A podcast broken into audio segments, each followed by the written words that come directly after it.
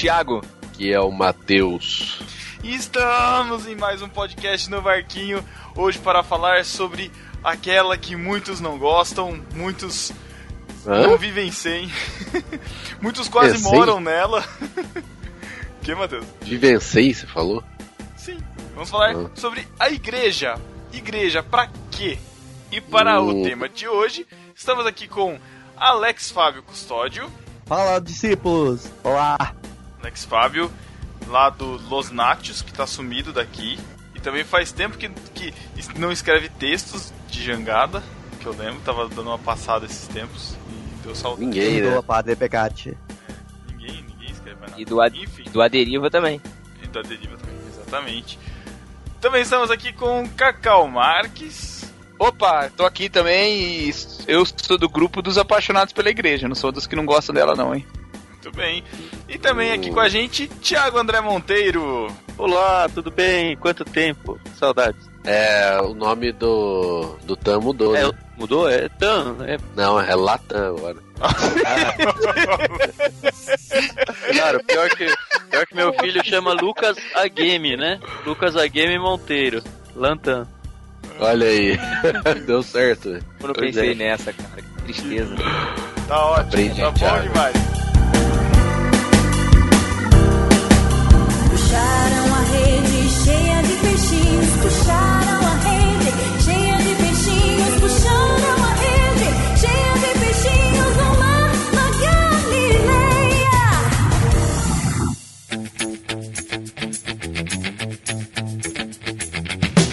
Estamos de volta e vamos falar sobre a nossa querida, amada, eu odiada, eu ignorada igreja. Aquela contra a qual as portas do inferno não prevalecerão. Exatamente.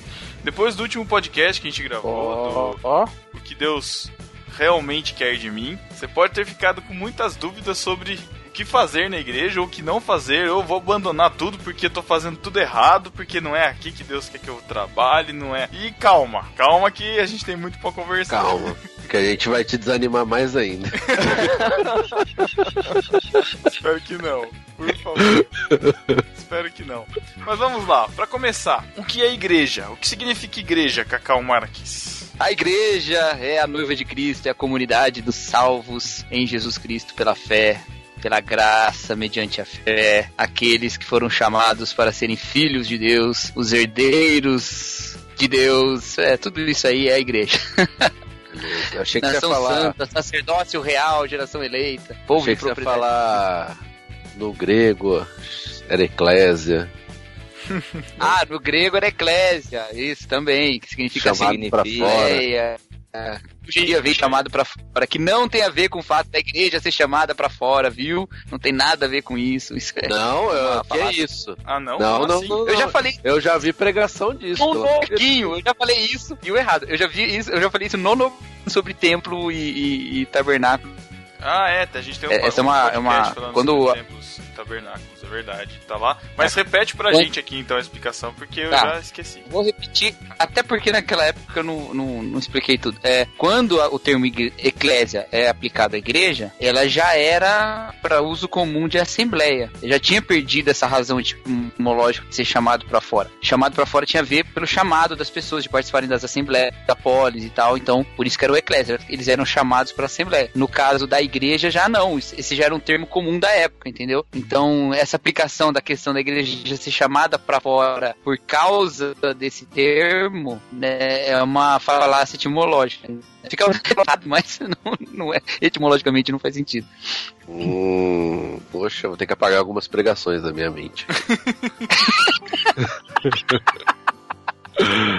Irmão, Deus tá te chamando pra fora. Vai embora daqui. Vai embora. Daí, de repente, nasceu o movimento dos desigrejados, né? Ai, não é, não. Vocês já viram, assim, na saída de igreja, os caras colocam uma plaquinha assim, você está pisando em solo missionário, sei lá, um negócio assim. Nossa, não. Nunca vi Cara, isso. não. mas é legal. Gostei. Legal, é. É, você tem que colocar a placa na, na saída pra rua, né? Quando Isso, a pra pessoa tá rua. pra- saindo, é desse jeito. Não, em, em algumas igrejas tem que botar na porta pra entrada. É. Ai, meu Deus. Ô, ô Tan. É nóis. Ah, que bom que você tá aí. Ô Tan, ajuda, ajuda a gente aí a complementar. Você, o, a gente sabe o Cacau. Putz, cara, o Cacau já deu todos os sinônimos, cara. Difícil falar uma coisa diferente. Então, Eu tinha que perguntar pra ele por último. É, o, Cacau, o Cacau é pastor, tá pastoreando um monte de tempo. Eu sei que você tá, tá começando a, a meio que pastorear, meio que pregar. É envolvido com igreja há bastante tempo também. Certo. Então, Eu participo de uma congregação, assim, desde que eu nasci, sabe? Meus pais me levaram pra lá desde bebezinho. Não sou batizado, graças a Deus. um- Da infante, né? Graças a Deus. ai, meu Deus. do céu, Assim, tô- depois que eu proclamei a minha fé, sabe? Aí eu fui batizado como deve ser, como manda o figurino. Isso. Do jeito bíblico correto. Isso. Bom. Não, mas assim, a igreja. Mas- é, Mas é bom que a ressaltar vai- que todos nós, com todos nós foi, foi assim, viu? Até com o presbiteriano Pedro isso aconteceu também. É, É, né? Foi verdade, eu fui batizado quando eu professei a fé. Então eu tô, tô, tô, tô de boa também. Não, eu acho que já tá meio que dito na resposta do Cacau, mas é bom salientar que quando a gente fala, ah, na igreja, muitas pessoas pensam na igreja local, né? Aquela ah, é a igreja que eu frequento. Uhum. Quando você olha para a Bíblia, você tem os termos teológicos, que é a igreja universal, que não tem absolutamente nada a ver com a universal do reino de Deus. Uhum. É, mas é, é o conceito de que a igreja de Cristo é a união de todos os salvos, não importa se ela tá numa igreja batista, numa igreja presbiteriana, numa igreja assembleana. E aí tem algumas pessoas que colocam, e na verdade eu tenho problemas com isso, porque eu não sei responder 100% de certeza, questões de católicos e tudo mais, mas o que amarra tudo é simplesmente a fé em Cristo, a salvação pela graça, e não importa em qual comunidade você participe, se você realmente tem a sua vida entregue a Cristo, você faz parte da igreja de Cristo e pode sim congregar em igrejas locais que têm os seus rituais, os seus, seus usos e costumes, mas todos fazemos parte da igreja. Hum, ótimo. Ótimo você ter, você ter comentado sobre isso. Pelo seguinte, a ideia do. A intenção do podcast é justamente é, ressaltar a importância da igreja como comunidade. Da união dos irmãos em Cristo, né? Da, da comunidade dos santos, enfim. E. O pra quê é por que participar de uma igreja local, é isso, né? É, a, a ideia é. pra- que igreja? Entendeu? É, A ideia é.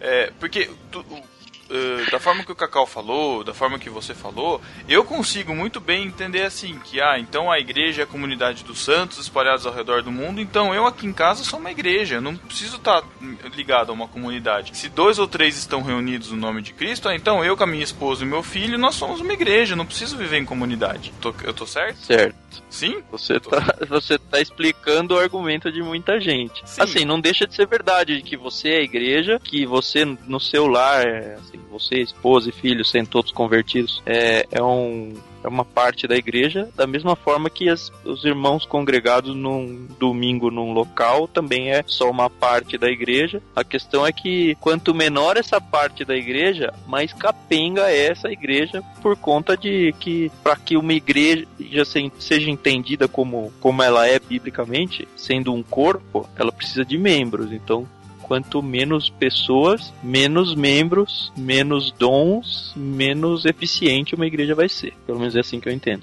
Vamos levantar um, um ponto aqui. A questão é que, como o Tan colocou, essa igreja universal, né? Que a gente- às vezes a gente chama ela de igreja invisível, né? Porque a gente não consegue é, localizá-la, já que ela está espalhada pelo mundo, e parte e, e- e a própria é, membresia, vamos dizer assim, dessa igreja, ela é invisível, quer dizer, há joio no meio do trigo e você não consegue ver, você não consegue saber a diferença, né? Então, essa igreja invisível, essa igreja dos redimidos, essa igreja universal que está sobre toda a terra, ela é um corpo, é o corpo de Cristo na terra e atua, deve atuar segundo a vontade de Deus. As igrejas locais, que são parte dessa igreja, né, elas devem se guiar pela mesma palavra de Deus e buscar viver segundo a vontade de Deus. Você não deixa de ser parte da igreja quando você não tá na, no culto. Você não deixa de ser parte da igreja quando você não tá com cargo, ou quando você, né, não tá membro de uma igreja, inclusive. Você pode até nem ser membro de uma igreja, mas ainda ser parte da igreja. Agora, você, é, ao se afastar do, dos entranhados afetos e misericórdias que nós devemos ter uns pelos outros, do amor que deve nos unir, ao você diminuir isso, essa sua participação no corpo e a própria ação de Deus em você como corpo de Cristo, ou essa sua união como corpo de Cristo, a cabeça que é Cristo, está de alguma maneira é, é, enfraquecida e você, membro dessa igreja, está doente, né? Então, é muito mais uma questão de motivação né? Creio eu, do que simplesmente uma questão de números exatos. Eu sei que, que o Tano não estava fazendo uma, uma apologia aos megatemplos, né? Mas que. Não, não, que- de forma nenhuma. Aliás, sou contrário a eles, tá? Eu vou deixar bem claro Então. Participei de uma igreja mega templo e eu acho que ela tem muito mais a perder do que a ganhar. Pode Isso, então, mas é, mas é a questão de você, dessa consciência de que você faz parte de uma coisa maior, né, Tan? Por aí, né? Exato. Assim, é, é interessante falar isso, porque pra quem me conhece um pouco mais, sabe que eu sou um- uma pessoa mais contida, uma pessoa mais Uhum. reservada, uma pessoa que tem, tem dificuldade e, e por perfil pessoal meu, relacionamentos pessoais e tudo mais. Isso não significa que eu não gosto de pessoas, mas eu tenho essa dificuldade. Então, eu seria uma boa pessoa pra ir contra esse discurso, porque é assim, eu, eu me sinto mais confortável sozinho ou com muito pouca gente do que em grupo. Só que eu não consigo olhar pra Bíblia e tentar me defender. Eu sei que eu tenho que lutar contra isso porque ah, o que é esperado de um cristão é contrário à minha natureza pessoal. Uhum. Talvez algumas pessoas estejam nessa mesma, né, que tenham esse mesmo perfil que eu e talvez usem isso de argumento, porque assim, é, às vezes até fisicamente, mentalmente cansativo forçar a comunhão. Mas é, infelizmente, é o que é esperado e, e o, o malefício é meu se eu for contrário a isso. Eu vou, vou dar uma explicação bem simples. Irmão, o que acontece com uma brasa longe do fogo? Essa é Essa clássica. é clássica de pastor, hein? Essa é. E funciona, viu? cara? Ó, o cara. Olha aí. Não, eu fiz uma. Ele já usou várias vezes, né? Não, pior que não. Pior que eu mesmo nunca usei dessa forma, assim, mas eu, eu fiz uma visita pra uma irmã e ela fortaleceu outra com essa frase, né? Falando, olha, irmã, né, uma brasa longe do fogo. Por isso que eu tô falando que funciona.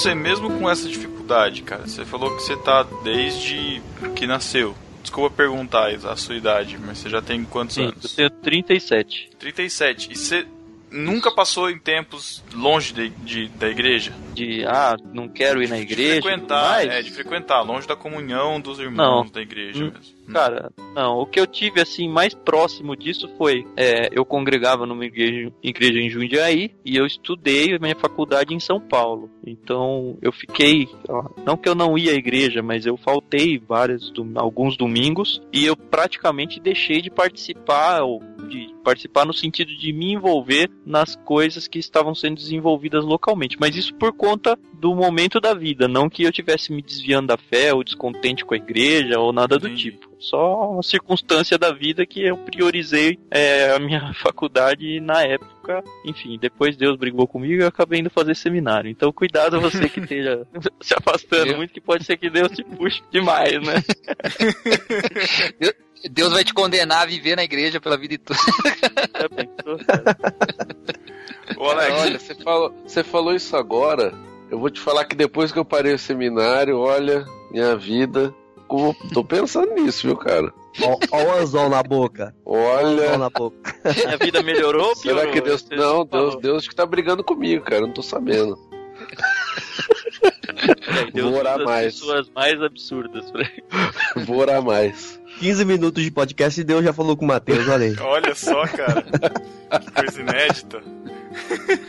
e você, Alex? Você já participou? Cara- vo- Você tá quanto tempo na igreja? Quanto tempo você participa? Assim, eu tenho 36. Eu tenho 12 anos de igreja. E quando eu cheguei, eu, che- eu tive presente de Deus de chegar numa igreja muito inclusiva, que realmente me abraçou, me recebeu, não só a mim, mas toda a minha família. Então, eu sempre fui muito participativo dentro da igreja. E a Assembleia de Deus, meu amigo, você começa a, se destacar para algum lado assim, alguém já quer te colocar para dar aula de escola dominical, alguém já quer que você comece a, a andar de terno e gravata para poder pregar no culto de jovens. Então, rapaz, eu sempre fui muito ativo dentro da igreja. Teve um período da minha vida que eu tive que me afastar. Eu tive que me afastar, ficar um pouco distante. Era aquele, era aquele, aquele negócio de ir num culto domingo sim, aí faltava 15 dias em outro domingo, devido ao que estava acontecendo na minha vida, toda a circunstância que envolveu aquilo. Mas depois que as feridas se cicatrizaram, o coração sarou, rapaz, como é bom você estar envolvido com a tua igreja, como é bom você, você perceber que você é uma peça importante, porque, é, pegando até um pouquinho o atalho no que o Tan falou, realmente, hoje em dia, principalmente que é, principalmente com o que a gente faz, se a gente com, com podcast pode edificar com pouca coisa, pode edificar alguma pessoa, imagina quanto material edificante tem na internet que a pessoa pode, ah, não, não precisa ir numa igreja. Eu assisto culto na internet, eu mesmo eu faço minhas orações, eu, pra, pra que que eu preciso estar pegando meu carro, indo pra uma igreja pra participar disso? Ou como o Davi disse, né? Pega um Doritos, uma Coca e faz a ceia. Exato, pega uma, pega, pega uma fantaúva e pão de queijo, ó, é, é a, senha- é a santa ceia dos sonhos. Então, Ficou louco, tá vendo? Eu então o que queria pegar acontece? um gancho aí do Alex. Hum. É, só usar nós mesmos como, como exemplo. Assim, a gente tem o Cacau aqui que é pastor, enfim, ele é obrigado a estar na igreja praticamente todo dia. Mas vamos deixar o Cacau, o Cacau fora do meu exemplo. É, todos nós ou estudamos num seminário, ou estamos muito próximos, ou temos muito interesse em assuntos teológicos. A gente mantém grupos como, não é segredo pra ninguém, é o grupo da confraria, grupos de, em, em redes sociais. A gente vive trocando textos e artigos e discutindo teologia, mas ainda assim cada um de nós participa da sua igreja local e eu tenho certeza que nenhum de nós é, entende que esse, esse vínculo que a gente criou entre nós substitui ou sequer chega perto do que é uma comunidade local de igreja e que, pelo menos no meu caso, não tem absolutamente nada a ver com o que a gente vive no barquinho. Eu imagino no caso de vocês é a mesma coisa. Então, para quem tá dizendo esse discurso, como o Alex falou, ah, é, de repente eu me, me basto com alguma coisa da internet ou um podcast, entenda que você não vai nunca conseguir substituir isso. E tem outra Outra- coisa, Tan, a pessoa tá deixando de servir. Ele só tá se alimentando. Ele tá deixando de servir, que é parte primordial do, do, é, do, que é o vivência cristã. principal, né? É uma Então, das crises É, das igrejas hoje é esse falta de serviço. A pessoa, mesmo na igreja local, a pessoa vai, senta no banco, recebe e vai embora, né? Uhum. O dia a dia da igreja te faz exercitar algo que nenhuma instituição tem. As instituições em geral giram em torno de interesses individuais. É, cada pessoa tá lá por causa de um interesse que tem. Na verdade, a igreja, a gente tá lá por causa de interesse de outra pessoa. E uma coisa também que é. Até lembrando, até o Tan lembrou bem do grupo da confraria, e acho que eu já até falei isso uma vez, é que às vezes as pessoas até colocam alguns problemas, algumas situações estão acontecendo na vida, a gente tenta ajudar, mas, sei lá, pelo menos pra mim tem um limite, sabe? Que aqui na igreja local não tem que eu consigo ajudar. Pessoas põem um problema, a gente consegue ir junto, orar, tá é, conversando. Agora, quando é assim, na distância, não sei se é uma dificuldade minha, mas eu não sinto que eu consigo ajudar da mesma forma, sabe? Do que, eu, do que a igreja consegue ajudar, a igreja local que eu falo. Uhum. Eu já tive experiência, assim, de pessoas próximas, de conversar, de discutir, assim, e, e- de ser, assim, ser usado por Deus, sabe? É, ajudando a pessoa. Mas o que o Matheus falou é exatamente, é, não é a mesma coisa. E aí eu acho que entra um pouco no, na função da- do, do congregar. Por que, que a gente precisa congregar? Porque se você pensar, como o Alex falou, ah, tem muita pregação aí pela internet, mas a gente vai na igreja para o, o- o fim da igreja é ouvir a pregação. Ah, mas a gente pode escutar música e louvor, pode louvar em casa, mas o objetivo é louvar. Ah, mas a gente pode conversar. É, tudo conflui assim.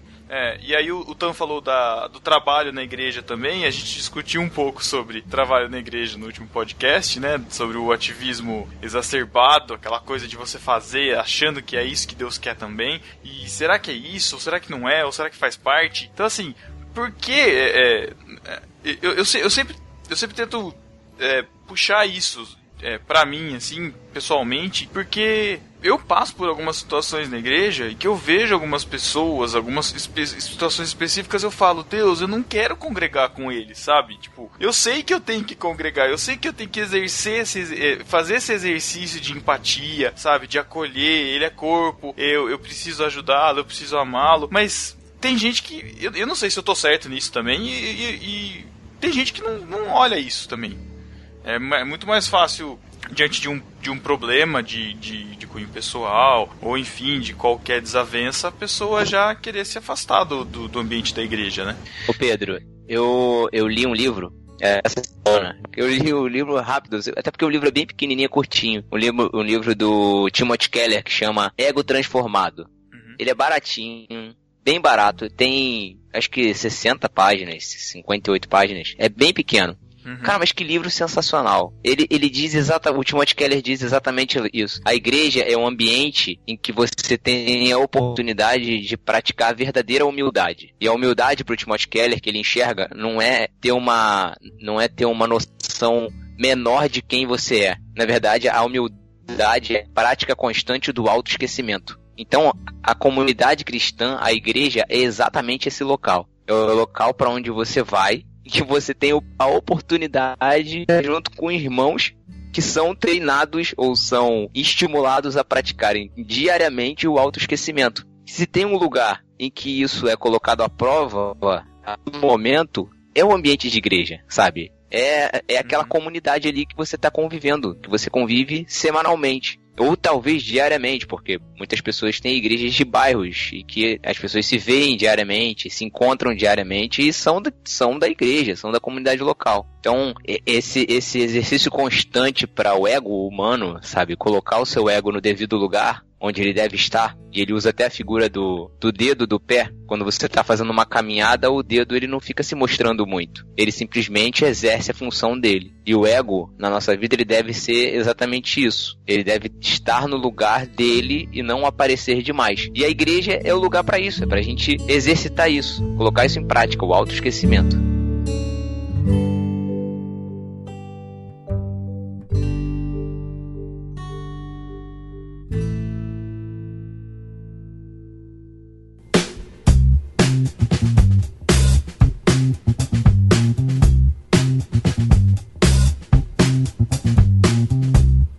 Coisa aí que o Tan falou, foi bem interessante, que ele disse que ele não encontra na Bíblia uma razão para ceder ao que seria uma vontade mais natural da- do seu conforto de acordo com a sua própria maneira de ser, né? E isso tem tudo a ver com o que é a igreja, né? É, em muitos aspectos, ser igreja é ser contra a gente, né? Nisso que o Thiago falou também, o autoesquecimento, né? Então, por exemplo, quando, é, quando o autor de, de Hebreus recomenda que nós não de- deixemos a nossa congregação como é costume de alguns, ele diz, antes admoestando-nos uns aos outros e tanto mais quando vedes que vai se aproximando daquele dia. Então, estamos junto, não nos abandonemos para que a gente se admoeste. Então, muita gente às vezes fala, não, vou deixar a igreja porque lá todo mundo quer cuidar da minha vida, lá todo mundo... E assim, em certa medida, é para isso que você tá lá. É para ter Que o seu, bom, ego, né? seu ego confrontado. se preocupando É, com você. Igreja não é o Exatamente. lugar em que cada um cuida da sua vida, né? É, então. E eu lembro, eu lembro Ah. muita vez, eu lembro muito bem que um pastor com quem eu trabalhei antes de, de assumir a igreja, um pastor que me antecedeu lá, ele uma vez chamou os jovens para conversar e eu tava junto, e ele disse algumas coisas, algumas recomendações, algumas admoestações que precisavam ser dadas, e ele disse o seguinte, é, e não, e vocês não fiquem com raiva dos irmãos mais velhos que trazem uma atenção de vocês. Não fiquem com raiva porque eles estão na função deles. A Bíblia fala que são eles que devem zelar por vocês. São os mais velhos pelos mais novos. E eu achei muito bonito isso, cara. E achei muito bonito como os jovens reagiram também, aceitando isso e, e- e sabendo que a Bíblia diz isso mesmo. Então a igreja é assim mesmo, cara. Igreja é, e é contra o nosso ego, porque o evangelho é contra o nosso ego. E na igreja o evangelho é proclamado e vivido, né? Hum. Então, É, eu acho que o grande problema disso tudo aí que, que acontece, negócio de cuidar da vida é porque muitas vezes, sabe, eu vejo as pessoas que se acham maduras espiritualmente e falam assim: ah, eu, eu não,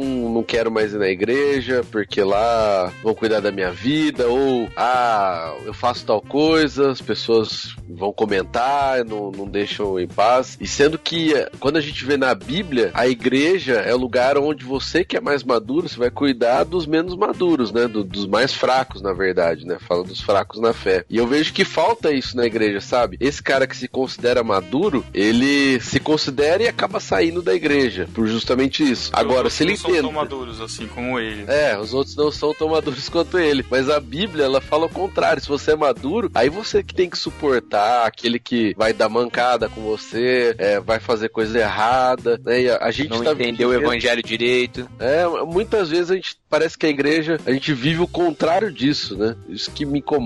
E cara, esse discursinho de ah, porque eu sou maduro, normalmente vem das pessoas que são as piores. assim, eu falo isso como um cara que já falou, esse, já, já usou esse discurso, não pra sair da igreja, mas naquele sentido de que ah, eu vou na igreja pra ficar, para ser crítico de mensagem, sabe? Pra ficar é, só prestando atenção no- nos defeitos e no- nos pecados alheios e, e quem quiser aqui ajuda, eu posso ajudar, né? eu tenho a verdade, sabe? Esse aí, depois de um tempo, você vê que isso tudo é, não passa de arrogância.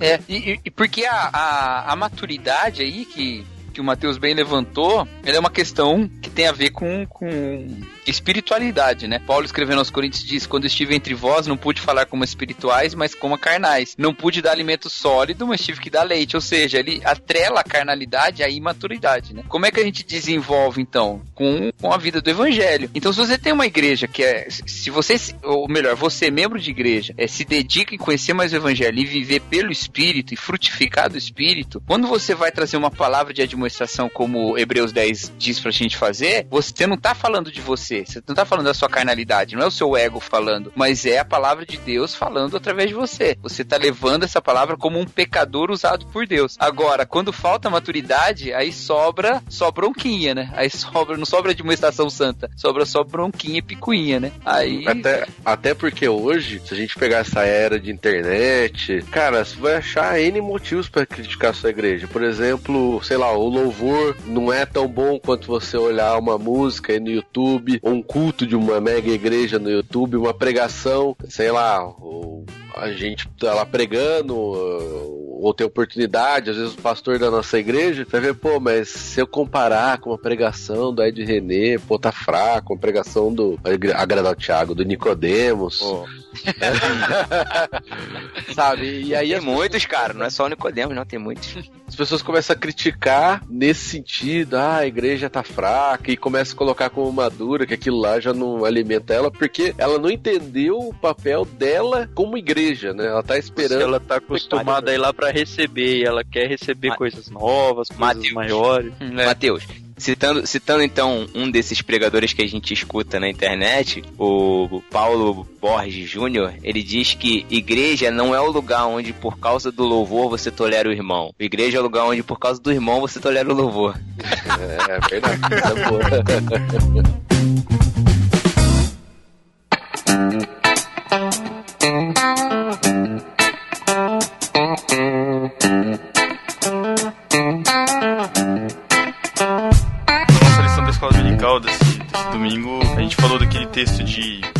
Ezequiel que fala que as pessoas iam escutar o profeta como quem vê um entretenimento, sabe? Que iam achar bonito, e, mas o coração ia estar longe. E, e- e é, um, é um pouco. Eu acho que essa, essa birra, às vezes, ou essa, essa coisa, é também disso. É, muitas vezes as pessoas procuram ir à igreja para escutar uma palavra bonita, para escutar um louvor, um louvor bonito. E eu tava, eu tava realmente discutindo isso essa semana com a, com a Paty. Falei, meu, eu sou do Ministério de Louvor. Hoje eu estou no Ministério de Louvor. Lidero o Ministério de Louvor. Mas por que eu tenho que usar música para liderar o Ministério de Louvor?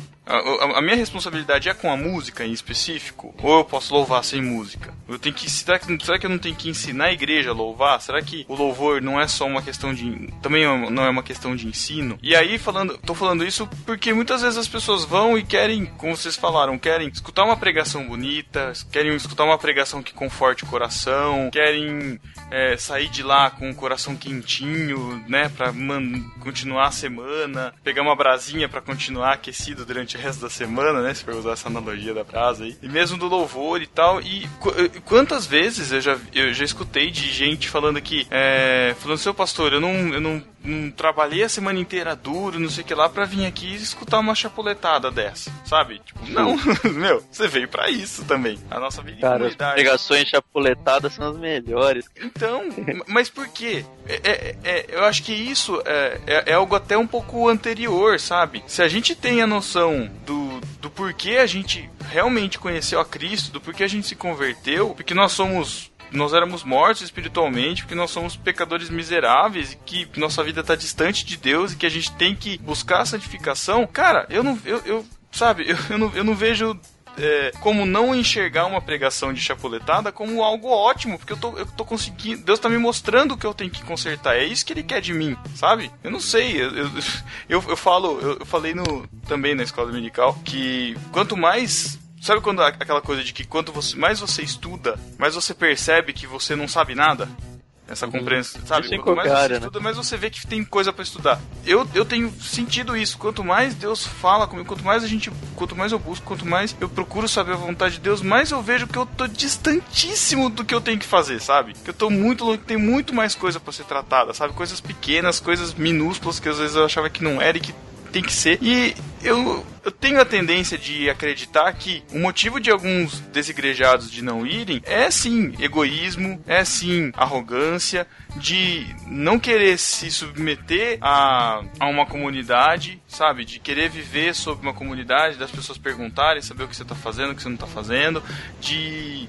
E às vezes isso é chato porque tem muito crente fofoqueiro e isso também atrapalha muito na comunidade, mas é, desse apoio. E aí muita gente fala assim: ah, é porque eu tô sozinho, ah, é porque ninguém vem me visitar. Mas a pessoa se distancia, a pessoa não quer contato, a pessoa não, não aceita é, ar- argumentar, é, você vai conversar sobre alguma coisa, a pessoa, as pessoas não aceitam ah, o confronto, você vai criticar no sentido positivo de, de, de construção, enfim, de santificação até, e, e as pessoas não aceitam e por qualquer coisa É se ofendem e deixam de frequentar. É, é difícil. Às vezes eu acho que as pessoas vão muito mecanicamente, não sabem por que estão indo. Uhum. É, é, eu acredito que hoje tem muita gente desegrejada dentro de igreja igreja. Tipo, por exemplo, às vezes a gente tá tendo uns problemas na igreja. Algumas vezes a Elo fala pra mim, ah, eu queria às vezes estar numa igreja grande que ninguém me conhece. Eu entro lá, tem problema. Eu falei, ah, fazer isso aí não ir na igreja pra mim é a mesma coisa. Ficar num banco assim, porque quando você começa a focar nesses problemas, né, nas picuinhas do irmão é, que é fofoqueiro, isso aí toda igreja vai ter, cara. Todo, toda igreja vai falar de sua vida e quanto mais você se envolver com liderança, com ministério, mais vão falar, cara. Isso é normal. Ô, ô, se vão. Ó o Cacau. Mas, cara, é, é, isso é muito interessante. Assim, se você quiser já dar um passo na direção da maturidade, já vamos uma dica aí. Quando alguém for te admoestar, não haja como imaturo, entendeu? Não, por exemplo, não se deixe levar pelo pensamento de quem é ele pra falar comigo, pra falar isso de mim. Ele não é ninguém. Ele é tão pecador quanto você, mas a questão não é essa. A questão é se é a Bíblia que tá falando você, se é o evangelho que tá sendo dito através da, da boca dele pra te admoestar, entendeu? Então, não entre por esse caminho de que eu sou intocável ou de que, sabe, seja maleável, porque você tá numa, numa igreja pra ser edificado também. E edificação é uma construção de uma outra coisa que não é o que você é. Então, já é o primeiro passo pra você ser mais maduro, entendeu? Então, tudo volta lá pra, pra, pra humildade que o Thiago tá falando desde o princípio, né, Thiago? Caraca, peraí. Como é que é? Edificação. Edificação é a construção de uma coisa que você. Gostei disso, vou anotar. Vou, vou- Vai ter Caraca, vou tentar. Como é que é? Fala de novo aí, Cacau. Peraí. Edificação. Vai virar frase de Facebook, vai lá, já prepara aí. Não, não, não. Preciso anotar isso aqui, cara. Eu vou Tá- em cima disso. Ô, Thiago, tá gravado, viu? É, é, você vai ouvindo daqui a pouco. Espero eu que esteja gravando, realmente. né? Eu não acredito. Cara, é, quando a gente começou a montar essa pauta, é, a gente fica, fica pensando, ah, que texto que é legal de usar, a Bíblia, aí você pensa no- nos textos sobre os dons e os textos chavões, né, de, de igreja. Mas eu lembrei, é, domingo passado eu preguei os três primeiros capítulos de Romanos, e apesar de não ter feito parte do, do- da, da minha pregação, eu passei no cap- começo do capítulo 1, é uma coisa que me chamou muito a atenção e me, me trouxe aqui. Só vou ler rapidinho pra vocês. É aquela apresentação default de, de cartas da, da Bíblia, né? Normalmente a gente passa quase batido ali sem prestar muita atenção. Mas no 1, a partir do verso 11, Paulo tá falando para a igreja de Roma, e é interessante que ele escreve essa carta aí meio que no fim da carreira dele, então já Paulo já era um cara bem bem crescido, vai, espiritualmente. Uhum. Então ele diz assim: "Por- porque desejo muito ver-vos para compartilhar convosco algum dom espiritual, a fim de que sejais fortalecidos. E, aí, e parando aí é até legal, ó, eu sou Paulo, eu vou aí, vocês vão ser fortalecidos com o meu conhecimento, né? Mas ele continua e explica melhor dizendo: Isso é, para que juntamente convosco eu seja encorajado pela fé mútua, vossa e minha. E aí esse nego... isso é isso que é igreja, sabe? É, não importa se é uma senhorinha mal alfabetizada ou se é um cara super erudito. A igreja é o lugar onde Deus vai misturar pessoas tão diferentes que não, não teriam vínculo em nenhum outro lugar que não fosse a igreja. E ele faz uma mistura tão mágica e, e uma edificação tão milagrosa, acho que é essa palavra mesmo, que, que não tem como explicar. Agora, vai ter o pessoal ruim, o pessoal fofoqueiro, como vocês dis- disseram, vai. Mas não é à toa que um, um autor, que infelizmente eu não lembro disso, né? Que a igreja é tipo a arca de Noé. Se não fosse a tempestade lá fora, o cheiro dentro ia ser insuportável. Mas eu prefiro ficar aqui dentro. Caraca, essa é uma boa Essa- frase essa- também, Thiago. Nessas frases, ô, ô, ô, Cacau, nessas frases assim que você não lembra o autor, cara, é sempre mude. Sobre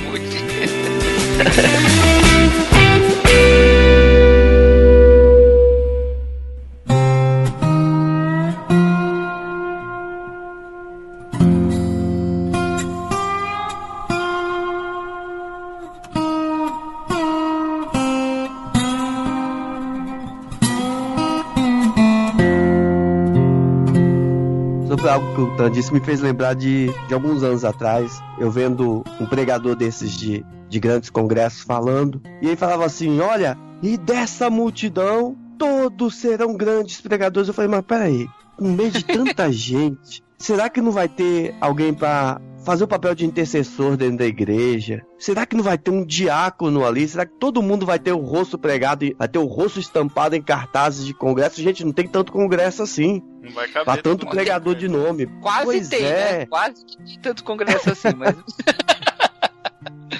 O, o Tan falando dos dons, Paulo fala que, ó, e Deus, e Deus deu uns para apóstolos, deu outros. Olha o privilégio que Deus pega uma, uma subcomunidade, que é uma igreja, é uma subcomunidade, onde pessoas compartilham da mesma fé, compartilham da, da mesma, do mesmo modo de viver essa fé, e dentro dessa subcomunidade Deus distribui, ó, eles precisam de um professor. Então, ó, esse, esse aqui vai ter um talento nato para isso, esse aqui vai ter as capacitações. Ah, Deus precisa de alguém para interceder, para ajudar em oração. Vai ser aquela pessoa que todo mundo vai procurar quando precisa de um momento. Ah, então vamos colocar esse, esse, esse. Então, Deus, de uma forma tão bondosa, distribui os dons no meio da sua igreja. Então, quem sou eu? Quem sou eu para dizer que todo mundo vai ser de uma forma, sabe, numa forminha assim, vai ser todo mundo igual, usado do mesmo jeito? É por isso que nós precisamos da igreja. É por isso que o talento que, que não tem. É por isso que ninguém, nen- nenhum de nós recebe todos os dons espirituais. Se a, gente- se a gente recebesse E todos olha o os dons espirituais, prejuízo que a gente incorre se ficar sozinho ou em poucos. Se ficar sozinho. É. E, e, e aí Efésios 4, Efésios, se eu não me engano é 4.11, né? Efésios 4.11 vai 4:10. dizer isso. Então, 4.11. ele é- Não, é que, que, que, que o objetivo é o aperfeiçoamento, é que nós cheguemos à medida da estatura de varão perfeito, que é a imagem de Jesus Cristo, que é aquilo que Cacau falou lá atrás, sobre nós estamos sendo edificados, que é sendo transformados em algo que nós não somos, em, al- em alguém. Nós estamos em igrejas para em igreja para ser alguém. Quem? Cristo. Eu gosto, esse negócio dos dons, né? Tem um texto que eu, eu gosto de 1 Pedro 4,10. É, que diz: Cada um administre aos outros o dom como recebeu, como bons dispenseiros da multiforme graça de Deus. Né? Então, o dom que a gente administra aos outros é graça de Deus dispensada de múltiplas formas, né? É, é, ou, ou colocada em ação de formas múltiplas, né? Eu acho muito bonito isso, né? Então, em toda, todo serviço dentro do plano de Deus, em todo serviço ao irmão, em todo, todo cuidado de edificação, é, você tá sendo agente da graça de Deus. Isso é lindo demais, né, cara? É maravilhoso. E, e até pegando esse gancho, as duas, três vezes que eu falei aí, ah, da importância de você participar, porque senão você tá perdendo a oportunidade de ter uma, multi, uma multiplicidade de dons, o fato de você se isolar ou se enclausurar, na verdade você tá sendo rebelde porque você tem um dom. Se você foi salvo por Cristo, você tem pelo menos um dom. E você não está exercendo o dom, e como diz esse texto aí em Pedro, você não tá abençoando vidas com esse dom. É, cer- certeza que Deus vai cobrar isso de você. Ô, tem uma coisa muito interessante aí nessa, nessa questão, nessa perspectiva, Ita, de que você tem uma ação pra fazer também, né? Não é só fazer parte por fazer parte, mas você tem um dom e Deus vai te cobrar. É, é, isso também, num, num, num pensamento, é, num, numa perspectiva coletiva, é verdade também. Ou seja, é, uma igreja, ela tem razão de ser, né? E, e ela é feita igreja por Deus, mas ela é feita igreja por Deus com um propósito. Então, quando a gente olha lá, por exemplo, Pedro escrevendo na sua primeira epístola, fazendo uma das declarações mais bonitas sobre o que é uma igreja, lá no capítulo 2, versículo 9, ele fala que é geração eleita, sacerdócio real, nação santa, povo adquirido, mas tudo isso tem o propósito para que anuncieis as virtudes daquele que vos chamou das trevas para a sua maravilhosa luz. Então tem um propósito final. Igreja é tudo isso, cumprindo esse propósito. Se você tira esse propósito final da igreja e transforma ele num lugar onde a gente fica confortavelmente entre pessoas que a gente gosta e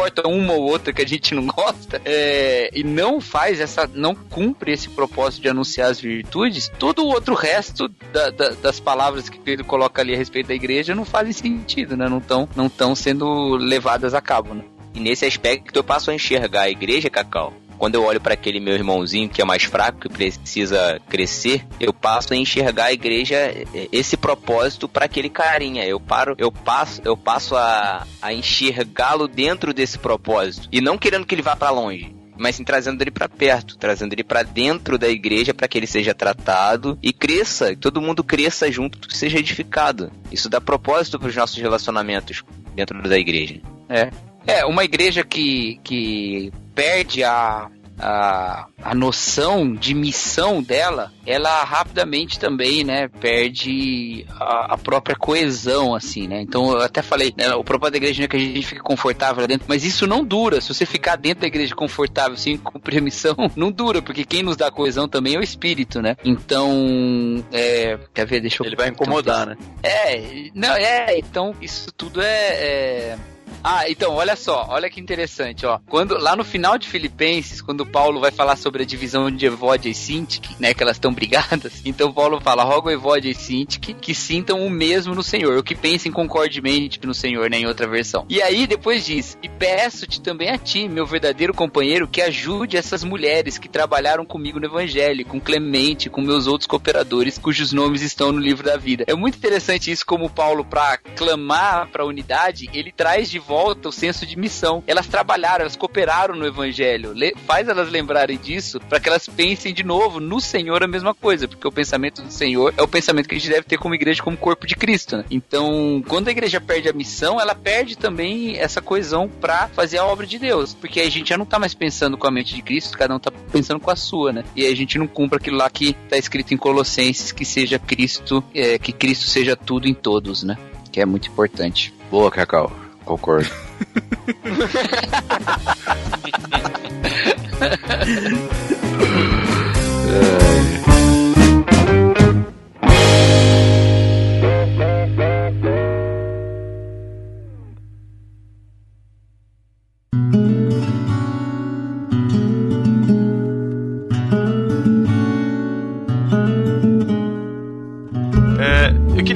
passar para uma, uma parte que realmente é um pouco mais, mais complicada, pelo seguinte: a gente tem falado da importância de, estarmos juntos, de, de comungarmos, de- de- né, enfim. Mas como que a gente lida? Como que a gente deve lidar? Como que a gente deve agir? E a gente já falou um pouco disso, mas assim, em relação a lideranças que às vezes estão fazendo coisas erradas, ou pessoas que estão com atitudes e que são difíceis de lidar, e- enfim, com pro- problemas de relacionamento, problemas de desvios bíblicos, desvios teológicos. Como que a gente lida com isso dentro da igreja? Mantendo essa, essa visão, mantendo essa, essa ideia de comunhão, de estar junto, de colaborar. Como é que a gente consegue lidar com isso? A Bíblia já fala, né? Vai lá, fala com a pessoa. Ela não te ouvir, chama testemunha. Não te ouvir, que, que é? o- Os presbíteros? Não lembro a ordem. Leva Qual a o próximo igreja. passo? Leva Qual a igreja. Senão, a igreja. Se E, não é, ouvir, trata como Se ouvir, é, o Trata como gentil, peli- gentil, gentil publicano. publicano. Gente, tipo, cara, eu tô falando isso, sabe por quê? Porque igreja, as pessoas têm o costume de ficar reclamando umas com as outras. e a gente tem esse costume, né? O Cacau não, porque ele é o pastor, então as pessoas falam dele. Mas- Outros. Ele reclama com outros Ele pastores. reclama da igreja com os pastores, né? Tipo, É, tinha um Ele que vai pastor nos congressos, né? Tinha um pastor que falava que o pastor da igreja não podia ter amigos na igreja, tinha que ter amigos outros pastores. O, o- o Ed, o Ed René uma vez disse que onde estão dois ou três reunidos estão falando de um terceiro ou quarto.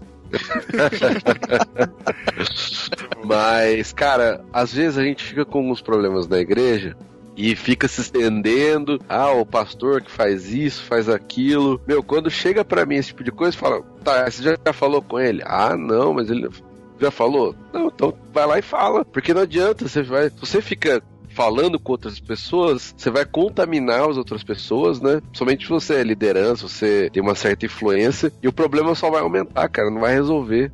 Por isso que eu É acho que esse verdade. modelo bíblico de, primeiro, falar com a pessoa. É a coisa mais simples do universo. E, cara, nem sempre a pessoa vai te ouvir. Eu já tive problemas com pastores que passaram pela igreja, que eu não concordava com a pregação que ele fazia, não concordava com coisas erradas que ele falava. Eu ia lá e falava na cara dele. O- Ele não gostava, né? Ficava chateado. Só que, às vezes, ele- eu tinha que ouvir dele falar assim: ah, eu sei que isso é verdade, mas eu não posso falar isso pra igreja. Então, aí quando. É, aí quando chega nesse ponto, aí eu tive que falar com outras pessoas da liderança, falar, ó, o cara falou isso e não quer se corrigir, e acho que isso é o certo. Aí você tem que ter outras formas, né, dentro da organização da igreja, mas acho que o primeiro ponto é falar, né, uma pessoa. Isso. E, e esse tema parece ser um tema muito extrem- extremado, mas não, cara. É, é central para a igreja, no, porque a gente acabou de falar, uma das funções de se congregar é a admoestação, né? Uhum. Então, e isso, e olha só, o- a última instância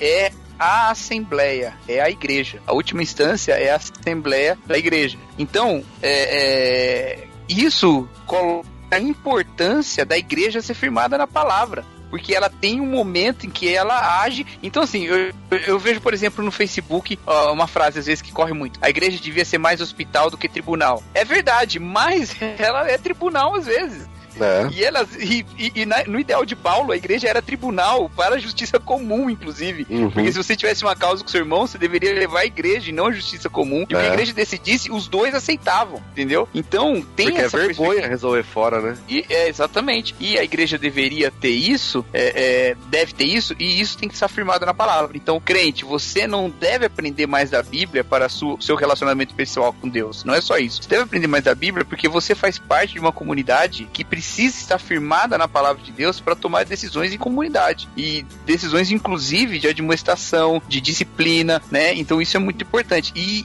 assim, a Bíblia fala muito de disciplina eclesiástica. O Novo Testamento fala muito sobre isso. Então, é uma das coisas que a igreja se organiza rapidamente na, na- no Novo Testamento. E agora vem gente com, com a palavra de amor, água com açúcar aí, dizendo: não, mas é amor, não vamos, não vamos disciplinar, vamos abraçar todo mundo. Não é assim.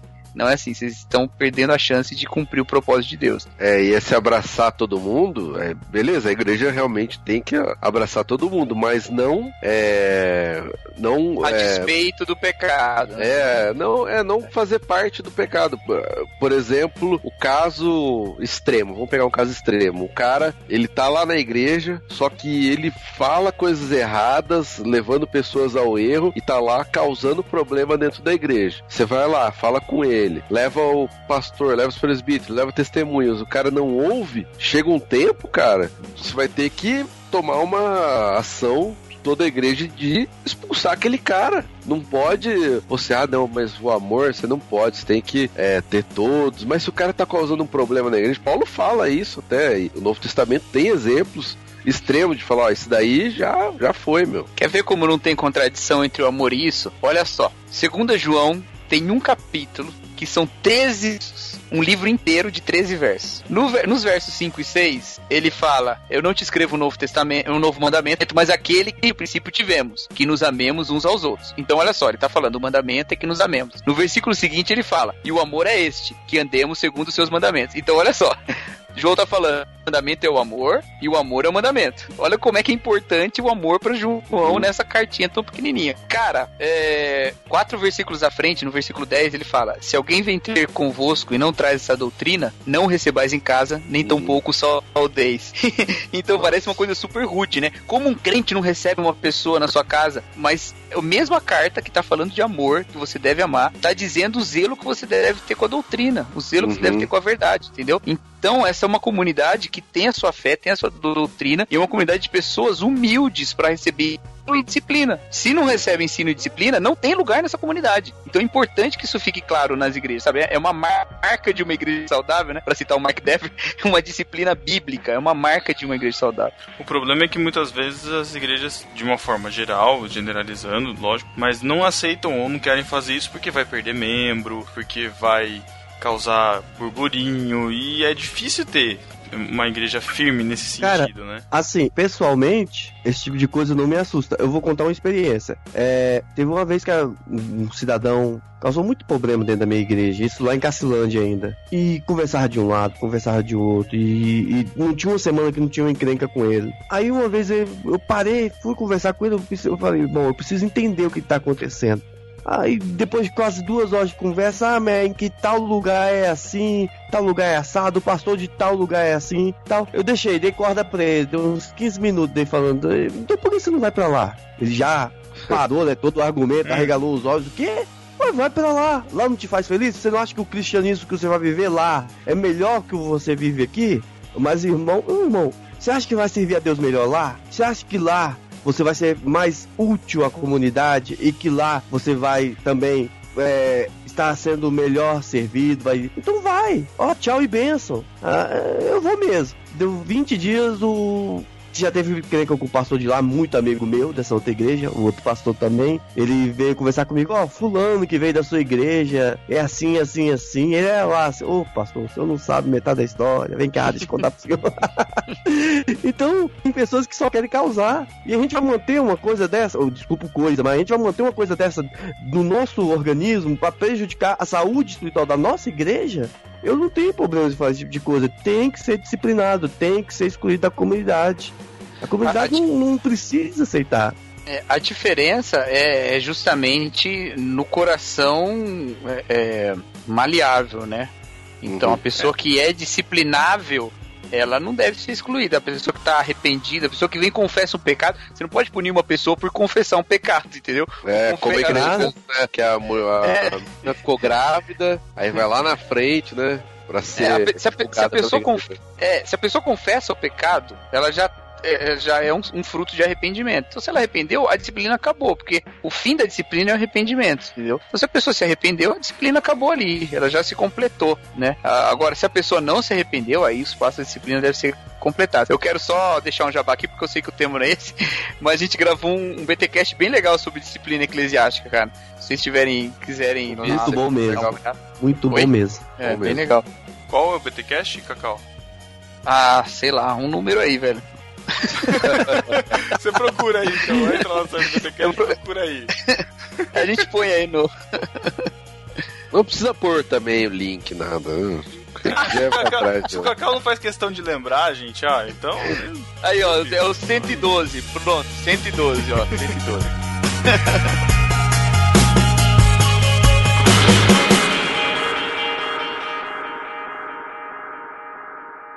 Então,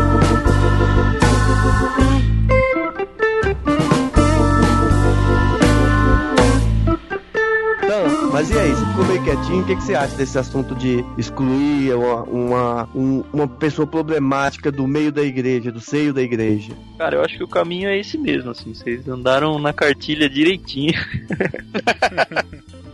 eu gostei muito da palavra de todos. Eu só, assim, acho que tem uma ressalva, que foi meio que implícita aqui, mas é bom dizer. É, apesar do exemplo do, do Alex aí, é, eu acho que é errado você tirar a pessoa da igreja no sentido de mandar ela para uma outra igreja sem tratar o problema. Porque você só tá repassando o problema para um outro lugar.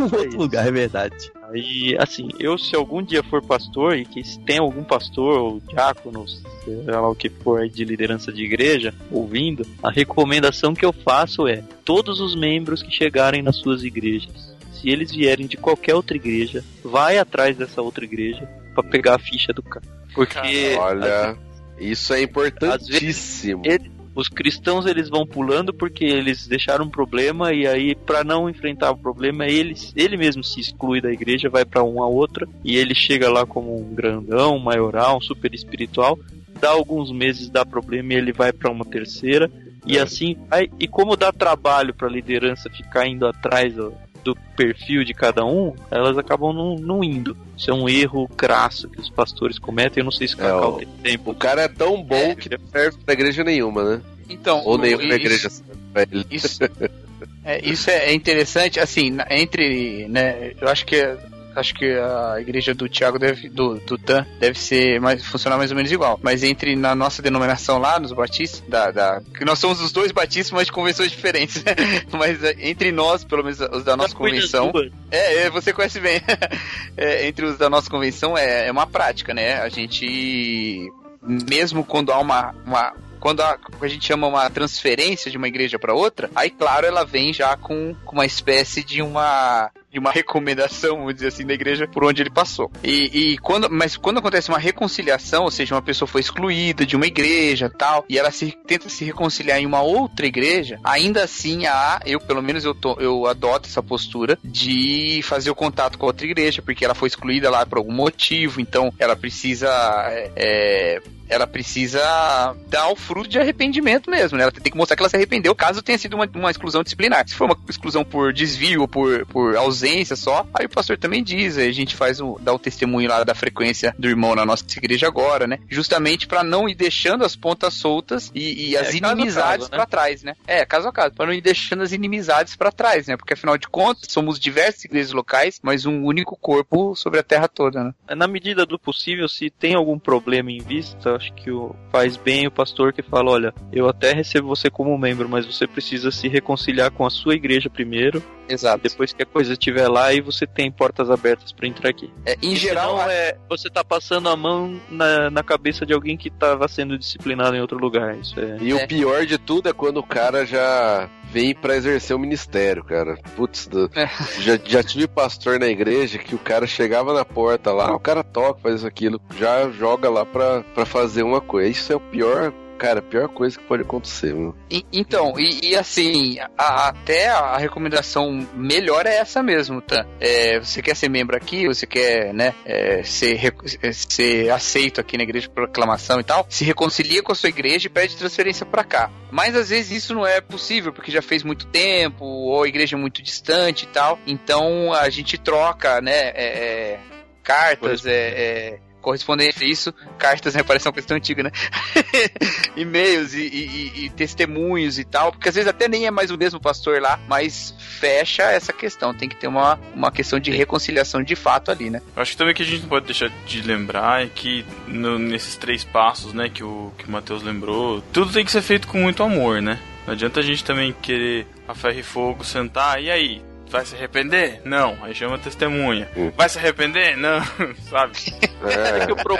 ô, ô, Pedro, o propósito da disciplina, até chegar à exclusão, é reconciliação em amor, cara. Não é assim, você tá sendo disciplinado, você tá sendo excluído porque a gente não quer você aqui. Porque É, você é melhor tá sendo excluído, é, você tá sendo excluído porque na verdade você se excluiu da nossa comunidade, nós quisemos trazer você pra perto, você não quis, e esse afastamento é pra você cair em si e ainda assim é uma chance, uma oportunidade que a gente tá te dando pra que você se arrependa. Uhum. Não é porque eu não quero ter vínculo com você, eu quero ter, mas eu, você precisa se arrepender para que isso aconteça. É um jeito, assim, duro, mas necessário, igual uma disciplina de filho, assim, não tem pai que acha legal disciplinar um filho, mas se ele entende que essa disciplina é necessária para um bem maior, porque ele ama esse filho, Uhum. ele- ela tem que ser feita.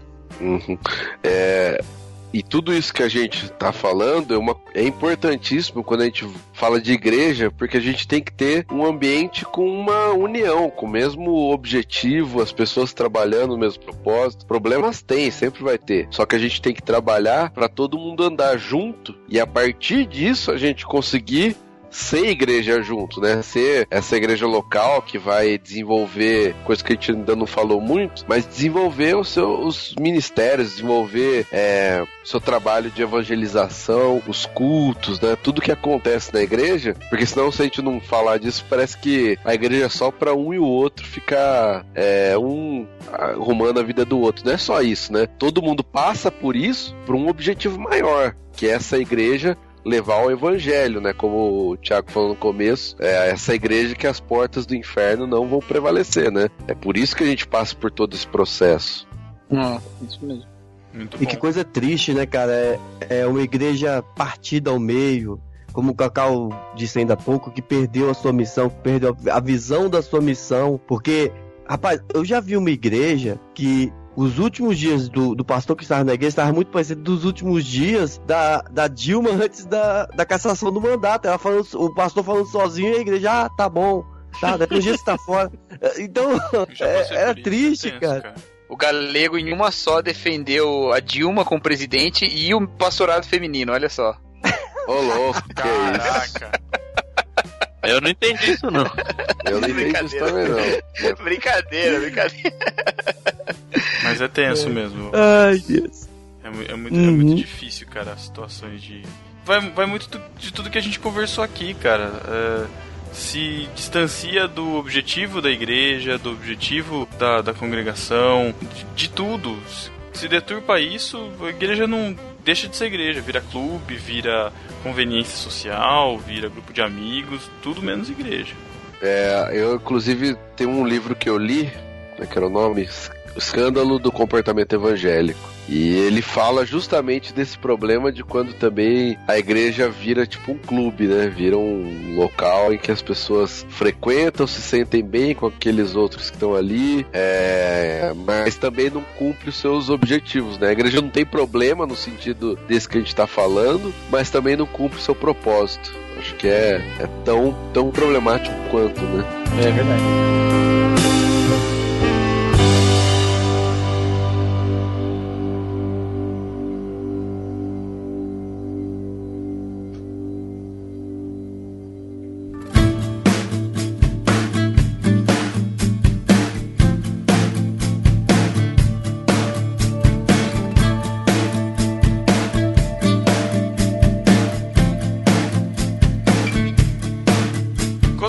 Finais, vamos tentar então responder a pergunta que foi feita no início.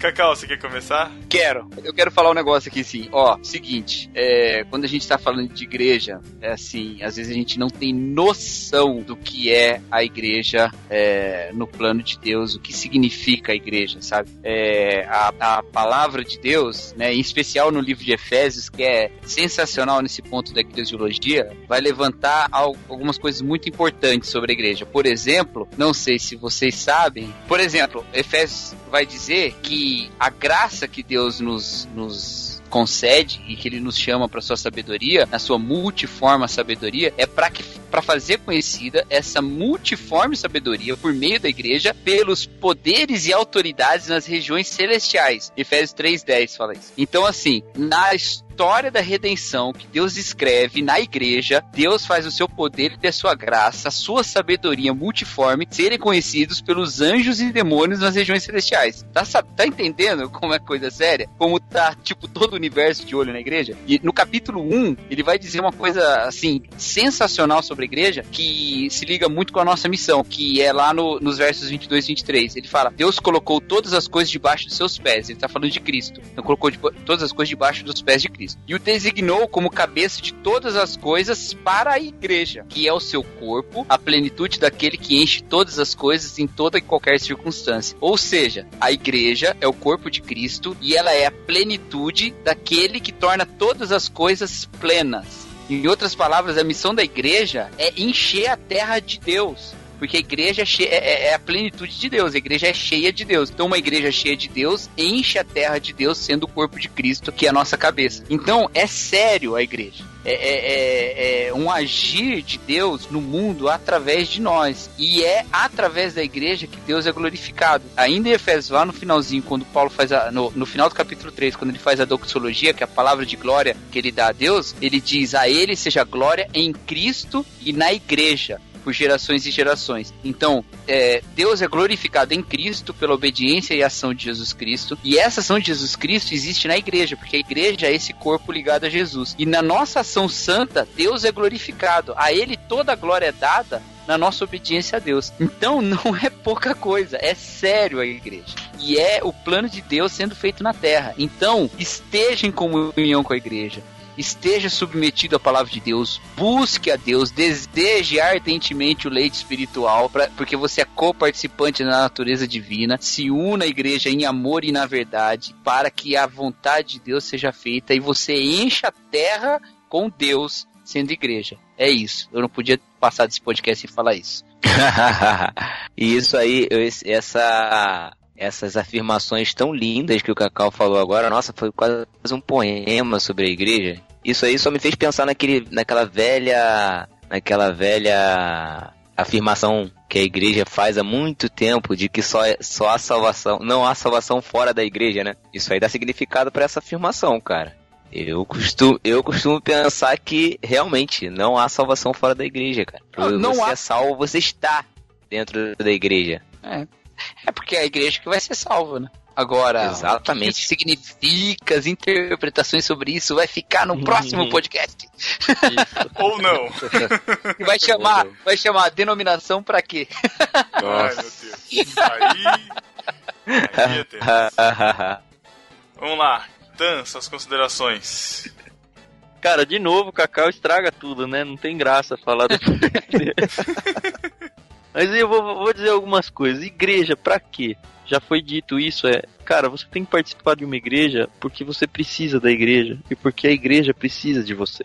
Entende isso de uma vez. Se você é uma pessoa egoísta, deixe de ser egoísta. Se você é uma pessoa arrogante, deixe de ser uma pessoa arrogante. A igreja foi inventada por Cristo, é o propósito de Deus na Terra. Não é à toa que a igreja vai ser retirada do mundo e o mundo vai ficar uma lástima quando houver o arrebatamento. Aí depois vocês brigam comigo.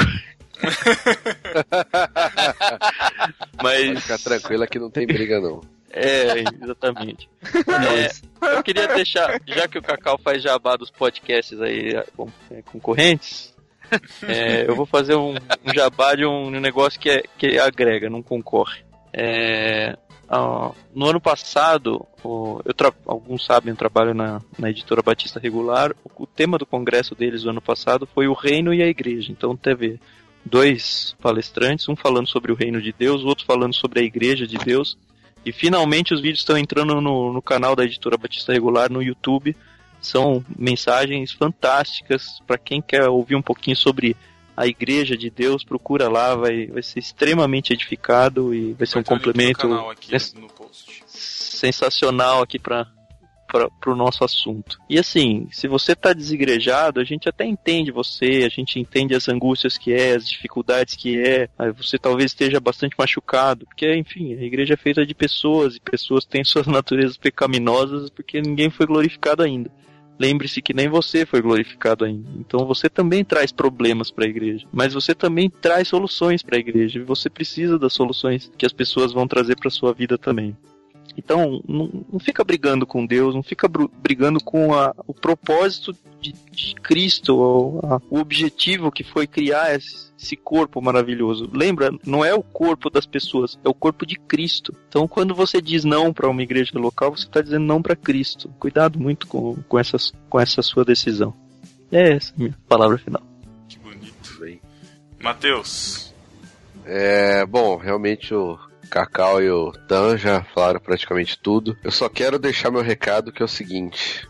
Se você pegar todo o Novo Testamento, principalmente a partir de Atos, ver a vida dos apóstolos, eles deram a vida deles pela igreja. Eles viveram para estabelecer a igreja nesse mundo e andaram por todos os lugares que eles puderam, levando a igreja, formando comunidades, mandando cartas se preocupando com essas comunidades, corrigindo os problemas, sofrendo, orando junto com essas comunidades, passando os sofrimentos que essas, que essas comunidades passavam e mas sempre com a perspectiva de que eles tinham uma mensagem, eles tinham um propósito a estabelecer esse evangelho nessas comunidades que estão ali na Bíblia e que hoje nós temos co- como exemplo. Então, para quem acha que, ah, eu fui muito machucado pela igreja, realmente muitas pessoas são, ah, eu não vou lá para a igreja porque vão cuidar da minha vida, que não sei o que, e tem todo esse discurso, eu posso fazer minha igreja em casa, saiba que você não é melhor que nenhum dos apóstolos. Se eles deram a vida pela igreja, você deveria fazer o mesmo.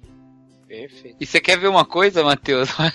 A gente falou sobre religiosidade no último. No último programa deu até alguma polêmicazinha nas É. nossas conversas internas, mas nada de, eu, por exemplo, geralmente todo mundo meio que concordou, mas tem uma coisa, olha que louco, os apóstolos viram Jesus morrer, ressuscitar, acender os céus, e aí eles têm uma- aquela experiência incrível no Pentecostes. Qual a primeira coisa que eles fazem depois? Eles vão pro templo, pro templo judeu.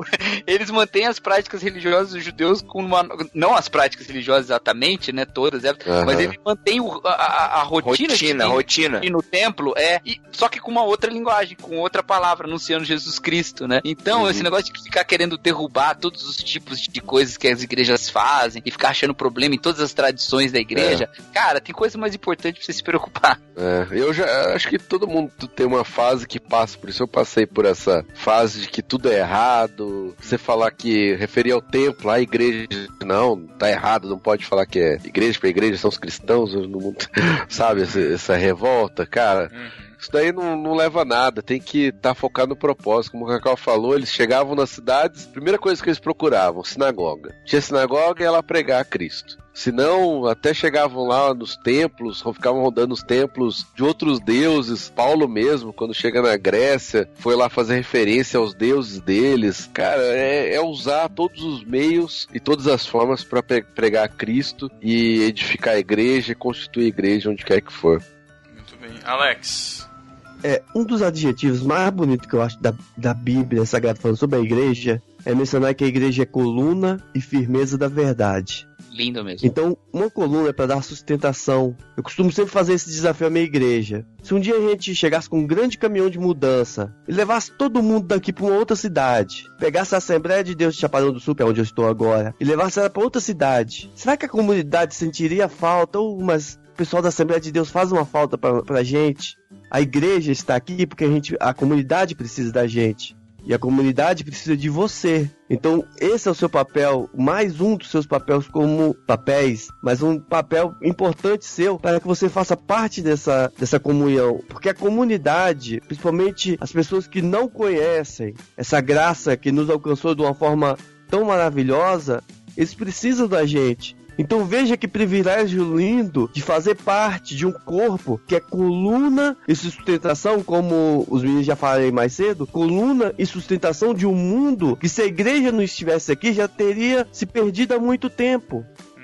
Então a igreja é importante e você é importante para a igreja. Não, não, não desperdice tempo sendo. é, é, é, agora vem uma piada de pastor, como o meu pastor sempre diz: membro de banco é madeira e prego. Você faz parte do corpo de Cristo. É uma coisa diferente. Diferente isso. Vai lá, Thiago, suas considerações. Cara, é, sei lá, a gente, a gente vive igreja e sempre fica esperando por algo mais, né? A gente sempre fica esperando pela grande próxima, a próxima grande coisa que vai acontecer, né? A gente tem muito isso. E eu fico pensando assim, às vezes, cara, se Deus chamou a gente só pra ser aquele crente ordinário no sentido de rotineiro, e se Deus chamou a gente pra ser só simplesmente um cristão que tá ali na comunidade todo dia, ajudando os irmãos, aconselhando, ouvindo. Será que a gente está pronto realmente para isso? A gente fica esperando sempre a próxima grande coisa que vai nos arrebatar e nos levar para o próximo nível de espiritualidade. Eu tô, eu tô falando isso porque eu tô lendo um livro agora chamado Simplesmente Crente, que tá me acordando muito para isso, sabe? Que vida em comunidade é, é algo muito simples. E Deus chamou a gente para uma coisa muito simples e ao mesmo tempo grandiosa. Só que a gente só consegue enxergar a grandiosidade dessa coisa com os olhos da fé. A gente só consegue enxergar isso quando a gente dá ouvidos à palavra de Deus. Então, assim, acho que a gente devia tentar viver uma vida dentro das nossas comunidades um pouco mais simples, um pouco mais ordinária, nesse sentido de comum, uma vida mais comum, entendeu?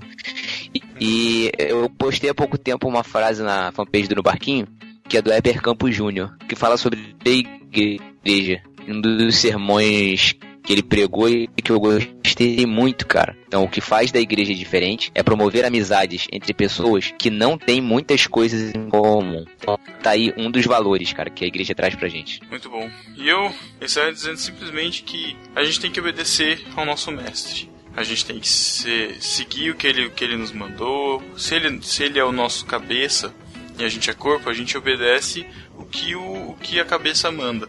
Se ele manda a gente congregar, a gente tem que congregar. Se ele manda a gente amar, a gente tem que amar. Se ele manda a gente se sacrificar ou se doar ou é, deixar o nosso de lado, né? É, ser, como a gente falou no começo do podcast, né? Altruísta. É um homem que ama os outros homens.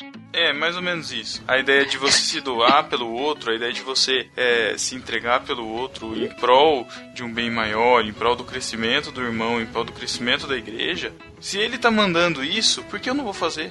Se, é, se esse é o propósito, se eu sigo, se eu amo, se eu reconheço o sacrifício que ele fez por mim, por que não? Por que não? O sacrifício dele foi muito maior do que, eu, que que eu posso fazer na comunidade. E, e é, o- é o mínimo que, eu- que, que a gente pode fazer. Então, que a gente possa refletir e colocar as, a, a- deixar a nossa casa em ordem, né? Ver o que a gente pode, o que, é- que tipo de crente a gente tem sido, que tipo de igreja a gente tem almejado, se é uma igreja nossa ou é a igreja de Cristo. E que a gente possa refletir e seguir de acordo com a vontade de Deus. Amém, irmãos? Amém. Amém. Amém. Que bonito. Todo mundo com uma mãozinha de conchinha agora pra receber a benção apostólica. Isso, tríplice amém. então é isso. Amém. Então, caraca. Amém. Não tinha uma música? Um amém. Né, não sei. Não, Matheus, melhor não, Matheus, melhor não. É, não, Tem, é, tem sim. Nós, nós, Matheus edificado e Matheus cantando no só podcast, hein? nossa, Olha. Olha. acabando com o amém do Matheus. Vem cantado do Matheus.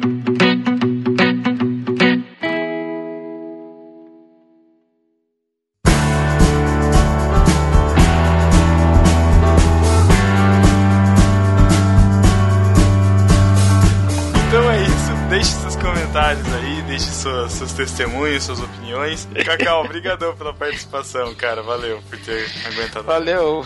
Valeu, mano. Um abraço. Obrigado, Alex, por ter participado aí com a gente também, cara. Estamos aí. Tam, brigadão também, cara, por ter disponibilizado. Obrigado, quero deixar um recado. Deixa. Jabazinho final. Cara, finalmente foi ao ar o grande projeto da, que vai ser o grande projeto da minha vida, Abaco de Letras. Pra quem gosta de ler, pra quem não gosta de ler e gostaria de gostar de ler, fica aqui realmente o meu convite muito especial. Conheça o abacodeletras.com.br. Qualquer rede social que você pensar é Abaco de Letras também. Eu gostaria que pelo menos metade dos ouvintes do barquinho fossem lá passear por ali. Muito Pode obrigado pensei, e pensei que o Oi. grande projeto da sua vida fosse o no barquinho, a deriva, pô. Não, cara, isso aí eu sou convidado. E ó, fica... Agora, quanto à participação de hoje, foi muito legal. Obrigado mesmo, tava com saudade de conversar com vocês de novo. Muito bom. Ô Pedro, e fica também, ó, lembrando os ouvintes do Los Nascos, que com certeza não é o projeto da minha vida, de forma alguma. Todos esperamos que não, cara. Mas é divertido, vai lá ouvir a gente É. falar. É o patinho Exatamente. feio do no barquinho. Exatamente, o Alex também tá lá no. Esses patinhos feios são os que mais dão certo, né? Tá certo, faz umas três semanas que eles não postam podcast, mas. Mas tudo bem, né? Beijo, Castilho. Então é isso, até 15 dias. Tem- tem- Tchau. eu tenho que falar uma coisa também, tem que falar uma coisa também, tem que falar uma coisa também. Posso falar? Fala. Beijo, Sass. Ah, é, um beijo, Sass. Lindo. Beijo, Sass. Até 15 dias. Valeu, galera. Tchau. Falou. Tchau, pessoal. Valeu. Tchau. Tchau.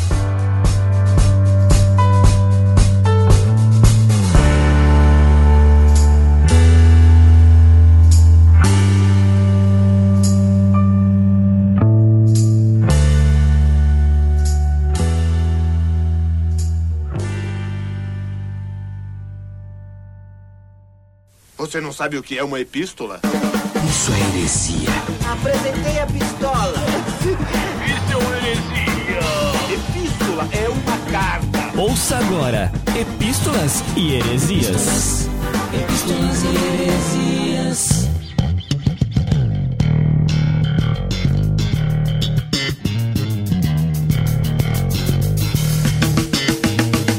Estamos começando aqui mais um sessão, mais uma sessão de epístolas referentes aos episódios 108 e 109 do podcast No Barquinho. E eu não estou sozinho aqui, eu sou o Cacau Marx e estou acompanhado dele que tem a voz mais bonita de toda essa embarcação, Lucas Teles. E aí, meu brother, como é que você tá? Fala, Cacau. É muita bondade sua isso. Olha só, gente, olha só. Isso que a gente tá gravando 5 horas da manhã. Essa é a voz de sono dele. Vocês não fazem ideia. e aí, cara, o que, que você achou desse episódio aí que acabou de acabar, velho? Cara, episódio sensacional. Os- na verdade, os dois últimos episódios são muito bons, né? Podia ser um combo os dois, né? É meio um combo, né? É meio Podia sair desse em parte 1 e parte 2. É verdade. E a gente já começa comentando esse que acabou de, de vir, de ser, porque aí na próxima epístola dá pra fazer mais curta, né? Que a gente já comentou um pouco. Isso. Mas antes de nós lermos as epístolas dos nossos discípulos, vamos aqui dar alguns recadinhos. Primeiro recadinho é que se você não está no canal, se você não, não assinou o canal do Telegram do No Barquinho, você está perdendo uma outra experiência de ouvir os podcasts. Como já, como já recebemos o feedback da Camila França, o pessoal faz um trabalho muito legal aí de disponibilizar os podcasts via canal de Telegram, mano. Olha aí, ó. Sabia disso, Lucas? É. É Muito legal o canal do Telegram. É. E é bom que você pode também participar da iniciativa Semeadores. Olha que legal. É isso Você- aí. Explica aí o que é a iniciativa Semeadores, Lucas. A iniciativa Semeadores, apesar do, do nome um pouco parecido com a iniciativa Vingadores, né? Trocadilhos. Ela é bem interessante que permite que você receba e compartilhe os podcasts, tanto do Delas, No Barquinho, Los Nachos, A Deriva, todos da Road NB, você recebe e compartilha nas suas redes sociais. Também você pode compartilhar os artigos e textos que saem no site. Então, é você mesmo semear o conteúdo que o NB disponibiliza para você. É isso aí. E assim, o No Barquinho tem tentado estar em todos os lugares possíveis. Um dia você vai abrir aí o seu Netflix, vai aparecer lá novidades no Barquinho no Netflix. Vai ter no Barquinho no seu e-mail, vai ter no Barquinho em todo lugar, cara. Então tem no Telegram, tem no seu feed, tem no site, tem em tudo Tem- quanto é lugar, tem no Facebook. A gente tem em todo lugar, cara. Só tem um canal aí na sua rede social preferida pra você estar em contato com o Barquinho. Então é o convite que a gente faz. Daqui uns dias nós vamos começar a arrumar um, um app assim, no Barquinho Play. É. Boa. Vamos pensar nisso aí. Outra coisa legal da gente divulgar aqui é o site do nosso amigo Thiago André Monteiro, Abaco de Letras. Não é o site dele, na verdade, é um grupo do qual ele faz parte ou que ele lidera. Um projeto muito bacana, com textos, histórias muito tocantes, muito bem escritas, que estará numa parceria do próximo A Deriva, né, Lucas? É, isso mesmo, Cacau. O Pedro fez um pedido pra ele no último podcast e ele atendeu. Então, próximo à deriva, fiquem ligados que vai ser um crossover entre o Abaco de Letras e o A Deriva. E se você não conhece o Abaco de Letras ainda, vai lá, entra no site que é abacodeletras.com.br sem acento em abaco. Você sabe o que é um abaco? Explica aí, Lucas, você que é de exatas, o que é um abaco? Rapaz, o Abaco, ele é uma calculadora muito antiga, né? Vamos falar assim, não é uma calculadora. Não, mas tá bom, tá bom. Mas um equipamento que servia para fazer alguns cálculos bem, bem elementares que derivou a nossa calculadora que a gente conhece hoje. É muito bom esse site aqui, recomendo, entrem lá. E agora aquela sessão dos nossos discípulos mais rápidos do Oeste. Discípulo desocupado. Quem foi o discípulo desocupado no, no Barquinho no episódio 108, querido Isso. Lucas Teles? No, no barquinho, episódio 108, o Nathan Felipe, ele disse assim, bora lá baixar e depois comento aqui. E Colocou uma carinha de riso e realmente ele comentou depois. Eu Realmente ele, com- ele comentou, botou aqui, ó, dois pontos D maiúsculo. Dois pontos D maiúsculo é risadona, né? Risadona. E no, no barquinho 109, o, o gatilho mais rápido do Oeste aqui, o Elber Martins, que escreveu O que ele quer de mim? Sendo desocupado. KKKKKKK. O que tem me preocupado é exatamente ser cristão fora das quatro paredes, na política, na ciência, no meu trabalho e com o meu vizinho. Isso aí. Agora, em irmãos.com, nós temos um bicampeão. No 108 e no 109 foi a mesma pessoa. Fala aí, Lucas. Foi o Cláudio Antônio da Silva. Ele escreveu assim no do 108. Nada como um podcast quentinho para ouvir na madrugada. Depois volto para comentar. E no 109, ele escreveu: Em pleno sábado de manhã, navegando no barquinho. Depois volto para comentar. Legal. Vamos para as epístolas, Lucas? Vamos primeiro para as epístolas aí do episódio 108. Episódio 108, primeira epístola, do Nathan Felipe. Ele escreveu uma epístola bem interessante. Vamos lá. Então, quando vi o tema, achei que seria mais um daqueles podcasts falando sobre superstições culturais. Sobre gato preto, chinelo ao contrário para matar a mãe. Quando eu vejo, eu desviro. Melhor não arriscar nessa, né? Brincadeira. Passar debaixo de escada, quebrar espelhos, etc. Mas me enganei e curti muito a abordagem que vocês fizeram dessas superstições mundanas e sua influência no cenário atual da igreja brasileira. Um dos grandes culpados são os próprios ministros aproveitadores, ladrões e adúlteros da palavra, que se aproveitam da ignorância de muitos para vender seus produtos. Mas também tem muito crente velho que depois de décadas de igreja começa a depositar sua fé nessas simpatias. É tão triste e lamentável pensar que, o para muitos, o evangelho não tem sido suficiente e é necessário recorrer e misturar coisas de outras religiões e crenças para que as pessoas possam acreditar em alguma coisa, gerando cada vez ma- mais uma multidão de crentes vazios, incrédulos e fracos, que mantêm seu restinho de fé em elementos materiais e palpáveis, e não em Cristo. Será mesmo que o sacrifício de Cristo não foi suficiente para podermos depositar toda a fé e crença nele? Sabemos que foi. Que Deus tenha misericórdia de nós. Excelente episódio, curti bastante. Fiquem na paz. Muito bem, Natan. Isso aí, Natan, então, mandando no episódio 108, que foi de mandingas, simpatias, patuás, Amuletos, amuletos, tudo mais. outras cositas más. É isso aí, Natan. Você tem toda a razão, cara. A gente às vezes só reveste versões antigas com um vestuário cristão novo e achamos que tá tudo bem agora, né? E- mas carregamos a mesma mesmo tipo de, de misticismo, né? Complicado isso aí. Deixou a próxima epístola? Foi o nosso querido Henrique Prete. Ele diz: Credo, isso é assunto pra colocar aqui? o pior é que fui ler esse negócio de mandingas e agora vou ter que ir até a tiazinha do fim da rua pra me benzer. Agora, quanto a vocês que fizeram a gravação, vou, vou até Aparecida do Norte acender uma vela pra cada um e trazer uma fitinha pra colocarem no braço. Tô com medo do que pode acontecer, mas vou tentar ouvir e que essa senhora protetora dos patuás nos ajude. Nossa, ele falou de, de se benzer. Eu já fui benzido, Cacau, você acredita? É mesmo? É, cara. Eu lembro, é, não sei, eu tava passando mal com alguma coisa, era bem novinho, né? Meus pais não eram crentes. Eu lembro que minha mãe me levou numa mulher lá, fazer umas coisas esquisitas. Eu era bem novinho, eu não lembro muito não. Mas eu já fui benzido. Olha aí, ó. É um bendito, né? É um bendito. É, isso aí. Agora, NB 109, é, o que Deus realmente quer de mim. Nossa, esse episódio foi tapa na cara, viu? Foi Mas vamos ouvir. O Vitor Alexandre comentou assim: Como filho de pastor, nascido e criado dentro da igreja, sei muito bem como é o peso de trabalhar na igreja. Mas ao longo da caminhada cristã, tenho aprendido que a vida cristã não é trabalho, é Jesus em nós. Espiritualidade não é a quantidade de responsabilidades e ministério que participamos.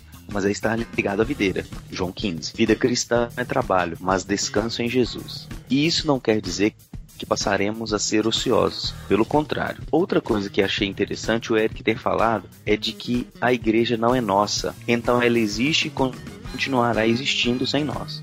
Temos que parar com a ideia de que se eu não tiver, as coisas não acontecem como deveriam. A igreja de Cristo e seguirá por onde quer que ele leve. Ótimo cast, parabéns. Abraço do Vitão. Um abraço do Vitão. Isso aí. É bem legal ele falar isso, né, Cacau? A gente, eu gostei muito, muito, muito, muito da participação do Eric mesmo. Por incrível Tava- que pareça, né, velho? É, eu, eu fiquei impressionado. né? Eu fiquei impressionado.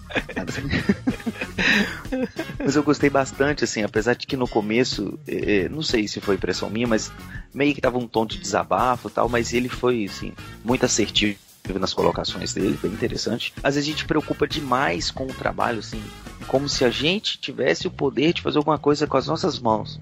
Acho que o Thiago comentou isso em um momento, é, que o trabalho não deve ser assim do nosso esforço apenas, né? A gente tem que confiar que Cristo ele está sustentando e que se é, é realmente da vontade dele, ele vai providenciar meios para que aquele trabalho seja executado e executado da melhor maneira para que o nome dele seja glorificado.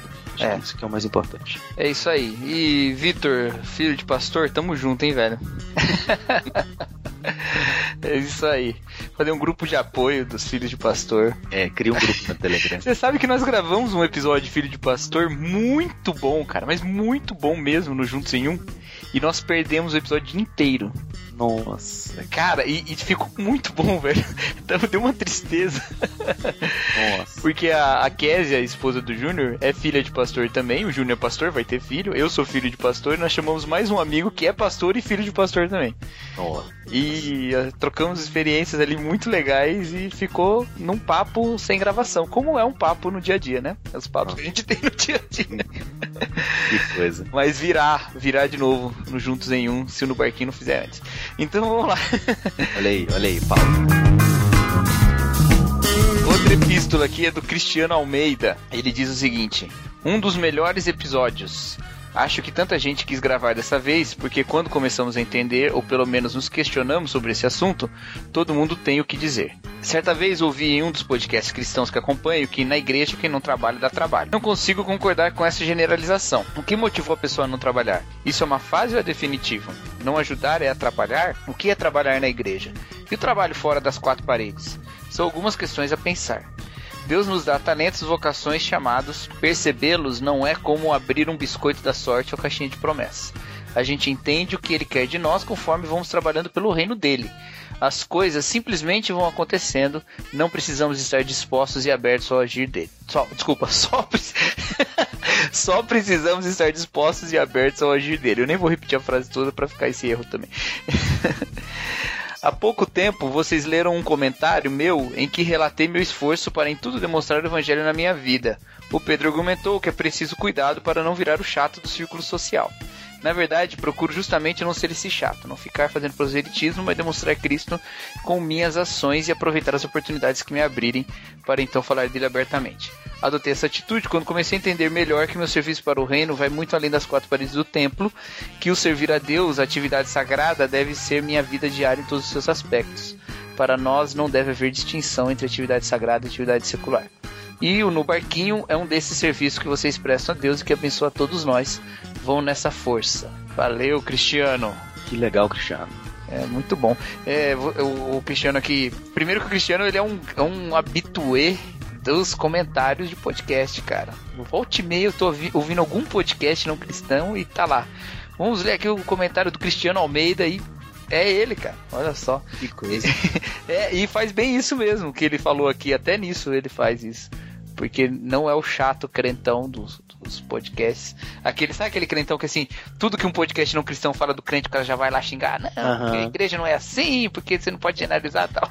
O cristiano não é desse. É o- esse é o hater, né? É, esse é o, esse é o hater, o hater de Cristo. e, mas ele faz isso aí. E, e, cara, esse comentário que me deixou muito feliz, porque quando nós terminamos o episódio, o episódio ficou é, é, editado já e foi compartilhado para a tripulação pra gente ouvir e ver se estava tudo certo. Algumas, alguns comentários ali na tripulação mesmo foi, olha, tô com medo desse, desse episódio, né? Disso levar uma ideia de que não devemos fazer nada na igreja, ou de que qualquer coisa que a gente faz na igreja é religiosidade tal. Teve muito essa preocupação. E eu fiquei muito preocupado quando ouvi isso, porque não foi nossa intenção em nenhum momento, sabe? Sim. E o que a nossa intenção era falar exatamente isso que o Cristiano entendeu. Então esse comentário pra mim é um baita alívio, né? Isso. Porque até um dos motivos pelos quais a gente emendou o 110 no 109 é esse, né? Pra fechar com o outro lado, né? Então, muito bacana mesmo, Cristiano. Valeu mesmo. Então, agora, o que, que, que a gente vai fazer agora, Lucas? Fala pra mim. O que, que a gente vai Nossa. fazer agora? Agora vem a parte predileta de muita gente. Eu acho que tem gente que comenta só pra ganhar o famoso beijo do Matheus. Olha só, que, que econômico você. O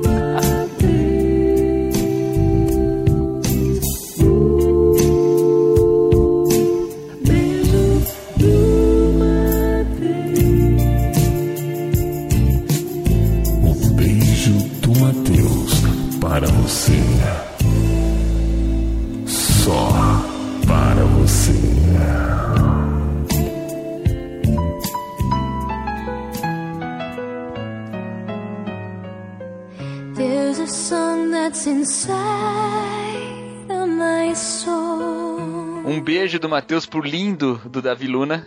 Nossa, Davi Luna é sensacional. Vamos lá, um beijo do Matheus para o Abner Lobo, que não é supersticioso, apenas evita chegar perto da encruzilhada, não passa embaixo de escada e sempre anda com um trevo de quatro folhas. É, eu não entendi muito bem não, mas tudo bem. É o Abner lá dos Piacast. Se você não ouviu os Piacast ainda, tô fazendo jabá de graça pra eles aqui, é muito legal. Um beijo do Matheus para o Cláudio Antônio da Silva, Um beijo para o Alberson Pinheiro. para o Aldean. Não, é Aldean é mulher. A Aldean. É claro, né? Porque se fosse homem era Aldeão, né? Ai, meu Deus. Sim, verdade. Um beijo para a Aldean, Um beijo do Matheus para o Chico Gabriel. para o Eduardo Silveira, Ed the Drummer. Um beijo para a Amanda C, que diz que só vai em um culto por semana. Tá bom, né? Suficiente. Tá bom, realmente é boa. Um beijo para o Nathan Felipe, Para a Patrícia Matos, para o Matheus Ramos, para o Cristiano Almeida, um beijo para o Elber Martins, um beijo para o Lorival Gonçalves, um beijo para o Henrique Prete, que vai acender uma vela em Aparecida do Norte, e todo beijo que a gente manda para Henrique Prete vai pra- também para Valentina e para o Lourenço, que são os fofinhos filhos dele. dois fofos, né? Um beijo para o Riba, Pro Vitor Alexandre, para a doutora Silvana Oliveira, que disse que foi criada como uma levita. um beijo pro nosso Masterchef André Lopes, que gravou o episódio 108. Um beijo para o Gabriel Tuller, o Eric e o nosso querido Cacau Marques, que participaram do episódio 109. Oh, muito obrigado. E, e um beijo para o Thiago André Monteiro, o Tan, e para o Alex Fábio Custódio, que participaram desse último episódio que você acabou de ouvir, junto comigo e com os capitães aí da nossa embarcação. Então, um beijo para todos. E é isso aí, então. Fica com Deus. Até aqui 15 dias, ou em qualquer momento, na sua rede social preferida, ou no seu feed de podcasts. Valeu, Lucas. Um abraço, mano. Um abraço, um abraço, gente. Até mais. I want your symphony,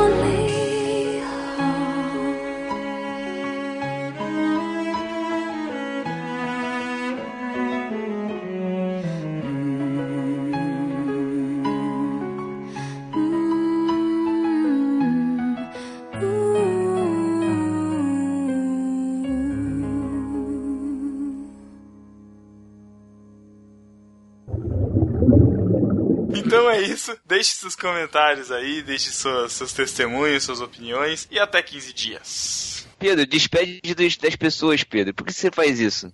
É, é que, é que a gente já deu a benção, já foi todo mundo. Já, já É, não precisa despedir agora, não. E todos foram para suas casas.